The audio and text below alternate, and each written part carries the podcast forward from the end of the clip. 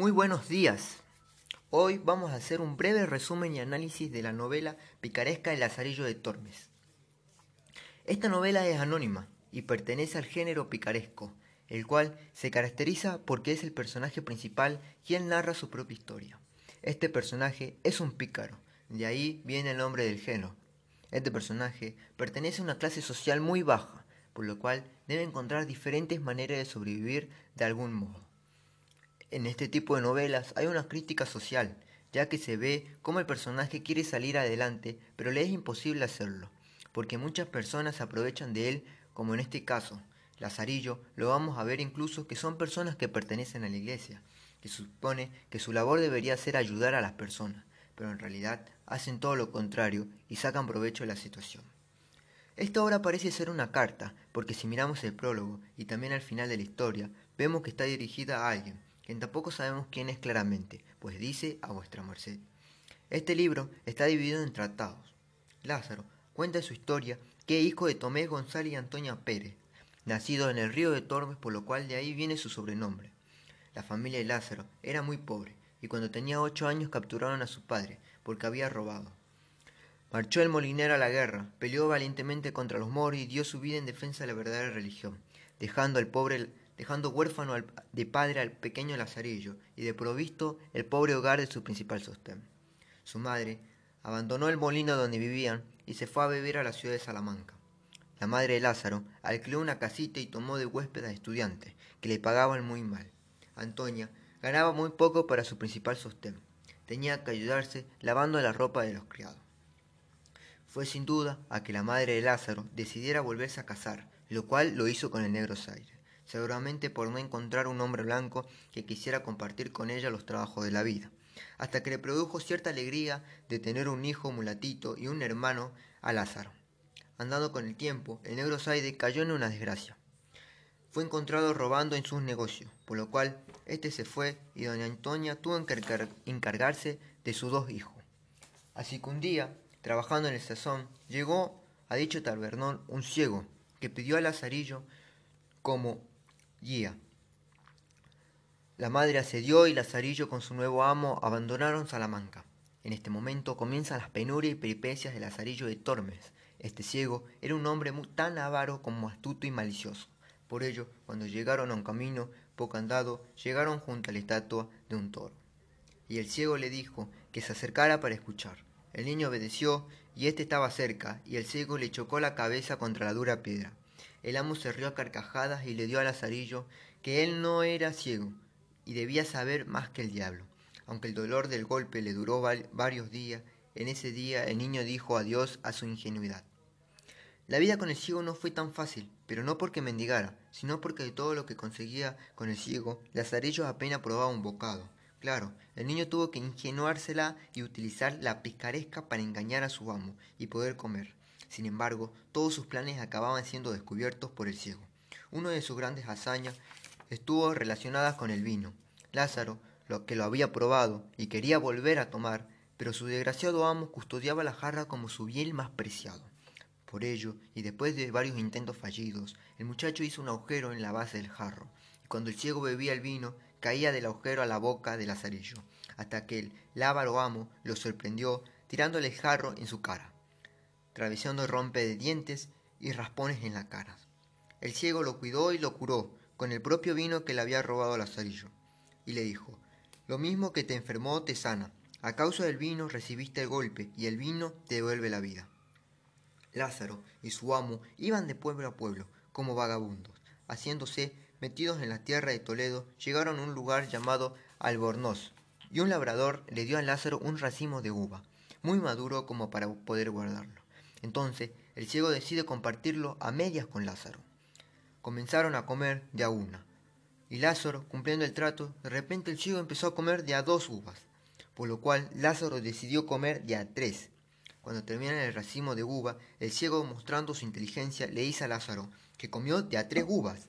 Este lo niega totalmente, pero el ciego le dice que si no se hubiese quejado cuando el ciego comenzó a comer de a dos, el ciego en esta situación puso a prueba a Lázaro para ver si lo engañaba y descubrió que le muestra que sigue siendo más inteligente que el pobre Lazarillo.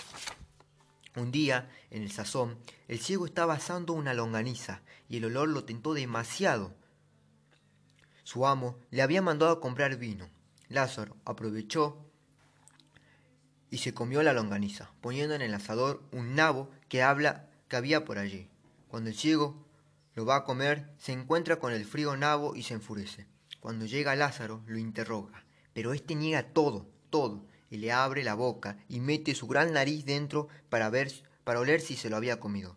Lázaro se lo había comido, la longaniza muy rápido y muy caliente. El ciego se enfurece y le da una tremenda golpiza, lo araña, lo arranca el pelo y luego lo curó una vez más con vino. Por los gritos de Lázaro nos dice que el ciego hizo que la gente vino a ayudarlo y el ciego contaba todas sus travesuras que le hacía el pequeño Lazarillo. Lázaro nos dice que el ciego le pronosticó el futuro a través de la profecía del vino, porque le había devuelto la vida varias veces con el vino y lo curaba. Esto fue una declaración de guerra interna. Lazarillo llevaba al ciego por los caminos de piedra, con lodo, y seguía burlándose de él. Al fin al día lluvioso llegó la venganza final. El niño engañó al ciego diciendo que debían saltar un arroyo, sino que se mojaría. Lazarillo preparó al ciego en posición para el salto, pero realmente lo había colocado frente a un poste, y el ciego saltó chocando contra el poste. Lázaro le dijo, ¿pudiste oler la longaniza y no pudiste oler el poste? Y salió huyendo, y nunca más sabió más del ciego, y afirma que aprendió mucho de su astucia e inteligencia. Tras un tiempo viviendo como mendigo, empezó a trabajar por un clérigo en la misa, pero el cambio fue de mal en peor, como dice Lazarillo, escapé del trueno y en el relámpago. Este, este amo también era extremadamente avaro y poseía un arca vieja, cerrada con candado, en donde escondía el pan que le daban de la misa. El clérigo le daba de comer una cebolla cada cuatro días. El pobre Lázaro pasó mucha hambre con él, y aunque el clérigo pues no tenía mucha comida, sí tenía algunos panes que guardaba en el arca, pero pues realmente no compartía con Lázaro. Siempre le daba las migagas y los domingos el clérigo se cocinaba y se comía una cabeza de carne y le dejaba al final los huesos al pobre Lazarillo. Entonces el niño se estaba muriendo de hambre con él. Finalmente un día llegó un calderero a la puerta de Lázaro y le pide que le hiciera la llave del arca que era el lugar donde el clérigo tenía el pan y comer unas migagas. Realmente no podía comer mucho porque el clérigo tenía escontado los panes. Si él se sacaba un pan completo, se estaba robando la comida, y tal vez el clero empecé a sospechar. Lo cual empezó a sospechar que una rata estaba comiéndose el pan y decidió cortar decidió cortar y sellar todos los huecos para así evitar que un ratón se metiera y se siguiera comiendo el pan. Lázaro no sabía ahora qué iba a hacer para abrir los huecos y alrededor del arca, luego así como si él fuera el ratón y a seguir comiéndose unos trozos de pan. El clérigo, pues seguía sorprendido porque no entendía cómo los ratones abrían esos huecos y se metían y comían el pan. Esto se lo discutió y les dijo al clérigo a muchas personas y vecinos. Algunos le dijeron que tal vez podría ser una serpiente y se traumatizó entonces. Lázaro, efectivamente, en lo... Lázaro solía robarse el pan por la noche, pero cuando el clérigo estaba durmiendo era muy difícil hacer ruido, porque él se despertaba y empezaba a dar garrotazos, pensando que era la serpiente. Lázaro volvió a tener muchísima hambre, no sabía qué hacer, pero también tenía que esconder su llave, porque si el clérigo se daba cuenta que tenía una llave, iba a saber que él era quien estaba comiendo los panes. El niño salía a guardarse la llave en la boca, porque él tenía miedo porque por la noche el clérigo se despertara y se diera cuenta que él tenía la llave. Una noche, el niño Lazarillo estaba durmiendo y empezó a hacer algunos ruidos, como un silbido de una serpiente, por lo que el querido se despertó y empezó, pensó que la serpiente estaba dormida ahí, y sin pensarlo dos veces cogió un garrote y empezó a pegarle a la serpiente. Pero le pegó tan duro a Lázaro que el pobre duró dos semanas sin conocimiento. Después de que Lázaro despertó, el clérigo lo echó porque se dio cuenta que era Lázaro quien le estaba robando el pan. A continuación, después de seguir mendigando, se mudó a Toledo donde un escudero le ofreció ser su criado. Lazarillo pensó que era un hombre que parecía tener buen porte, era un escudero. Entonces Lázaro estaba súper contento cuando el escudero le invitó a irse con él. porque él pensó que tendría un buen lugar donde vivir y lo mejor, tendría que comer. El escudero lo llevó a su casa y lo invitó a dormir en un colchón que era malísimo, y no le dio nada que de comer esa noche, porque él dijo que él ya había almorzado, y con lo que él almorzaba era suficiente hasta el día siguiente. Ahí Lázaro ya se empezó a dar cuenta que la situación del escudero no era muy buena.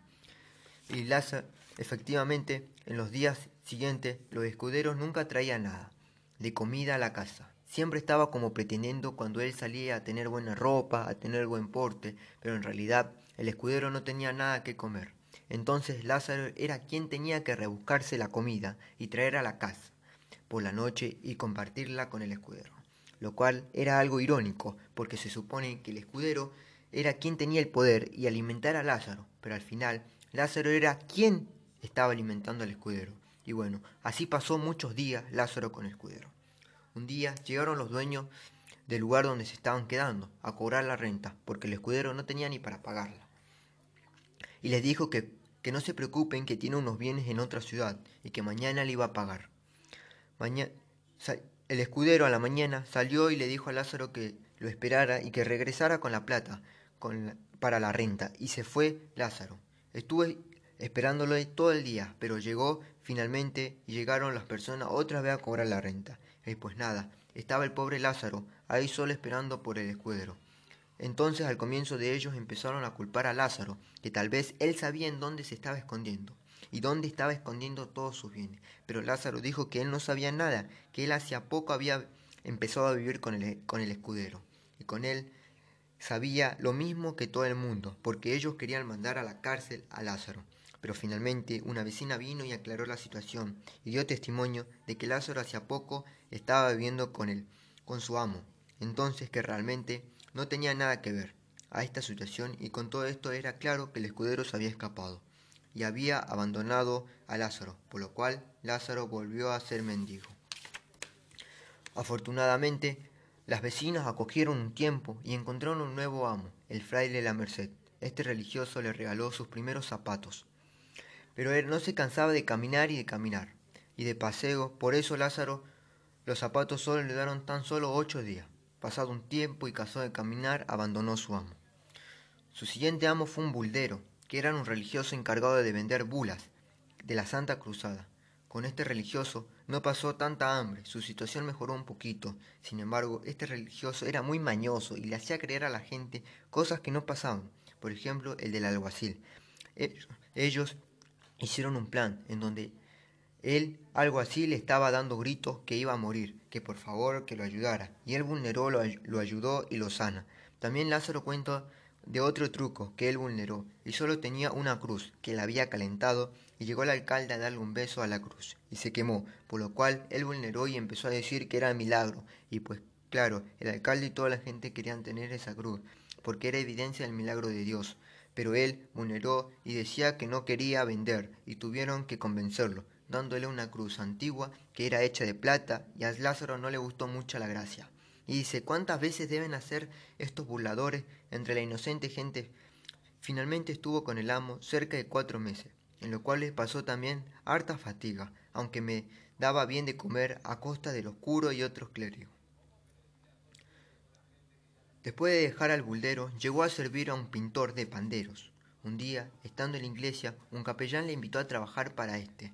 Le dio un asno y botellas de agua para el joven que se lo vendieran por la ciudad. Después de cuatro duros años de trabajo, se empezó a comprar ropa usada, una capa y una espada. Y cuando su situación mejoró, se vio vestido como un hombre de bien. Devolvió, devolvió el asno a su amo y se despidió. Después de dejar a su amo el capellán, se asentó con un alguacil, pero a este no le gustó ese trabajo porque le parecía muy peligroso, porque un día la habían apedreado por lo cual se consiguió el trabajo de pregonar vinos, el de los escritos perdidos, los crímenes y condena de los presos, el trabajo soñado. Además, el archípetre de San Salvador casó a Lázaro con una de sus criadas, aunque la gente murmuraba sobre su relación de su esposa con el archípetre, porque hay rumores de que su esposa estaba durmiendo con el archípetre de San Salvador, y al parecer tiene una relación o algo así. En su carta, vuestra merced, dice que él prefiere no creer de esos rumores, porque una vez éste hizo caso y le hizo el reclamo a su esposa, y ésta se entristeció. Entonces Lázaro desde ahí prefirió ignorar esos rumores y simplemente pretender que no es cierto, aunque parece ser que sí es cierto. Y esta carta, tan larga, termina con esto. De esta manera no me dicen nada, y yo tengo paz en mi casa, pues al parecer esta carta podría verse o algo así como una declaración, tal vez como parte del trabajo de Lázaro, pero no tenemos seguros, sin embargo. Así es como termina la historia, así en conclusión la vida, pero fue toda la tragedia de algún modo, porque siempre estuvo sufriendo por comida el pobre Lazarillo. Y bueno, finalmente terminamos de contar esta novela anónima, que nos dejó una tremenda enseñanza, de ser pobre a ser un hombre decente y de trabajar, de trabajar, de tanto trabajar, a tener todo. Esta es la enseñanza que me deja a mí, trabajar y trabajar. El trabajo lo hace todo para una vida genial. Bueno, acá terminamos el programa sobre el resumen y análisis del Lazarillo de Tormes. Ojalá le, le haya gustado. Hasta luego.